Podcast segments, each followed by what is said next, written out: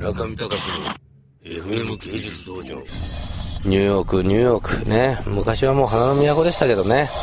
今はもう飛行機乗りゃもう誰でも来れますからねこんなとこ。まあでもねちょっと世界で一番遠くはないけどブラジルとかリオデリオデジャネイロとかやっぱり20時間ぐらいかかるみたいなんで前もマダガスカル行った時は24時間かかりましたけどそれに比べればね、一応、あ、またプリウス発見と、えー、それに比べればニューヨークは10、今、この時期ね、あのジェット気流がすごい強いんで、あれ、こっち来るのが早いのが11時間半だったんだね、帰るのが13時間半なんですよ、オールモスト14時間、冗談じゃないですよね、飛行機なんか閉じ込まれてて14時間も、そんなにね、飛行機好きじゃないんだからみたいな。ガタガタガタガタと、えー、ガタガタガタガタ、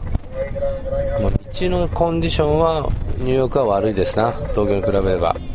東京もね年度末になりますとまあ工事がどんどんあってですね。それはそれでもういやらしいもんですけれども、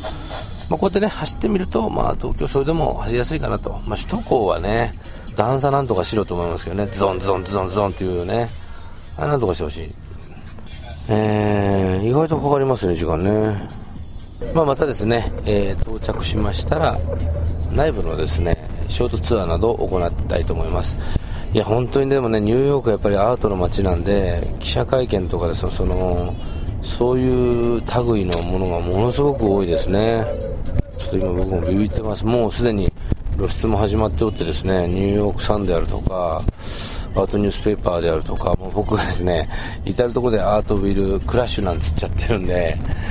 みんなちょっと影響力が僕も出てきすぎちゃって、ちょっともう口を慎まなきゃいけないなと。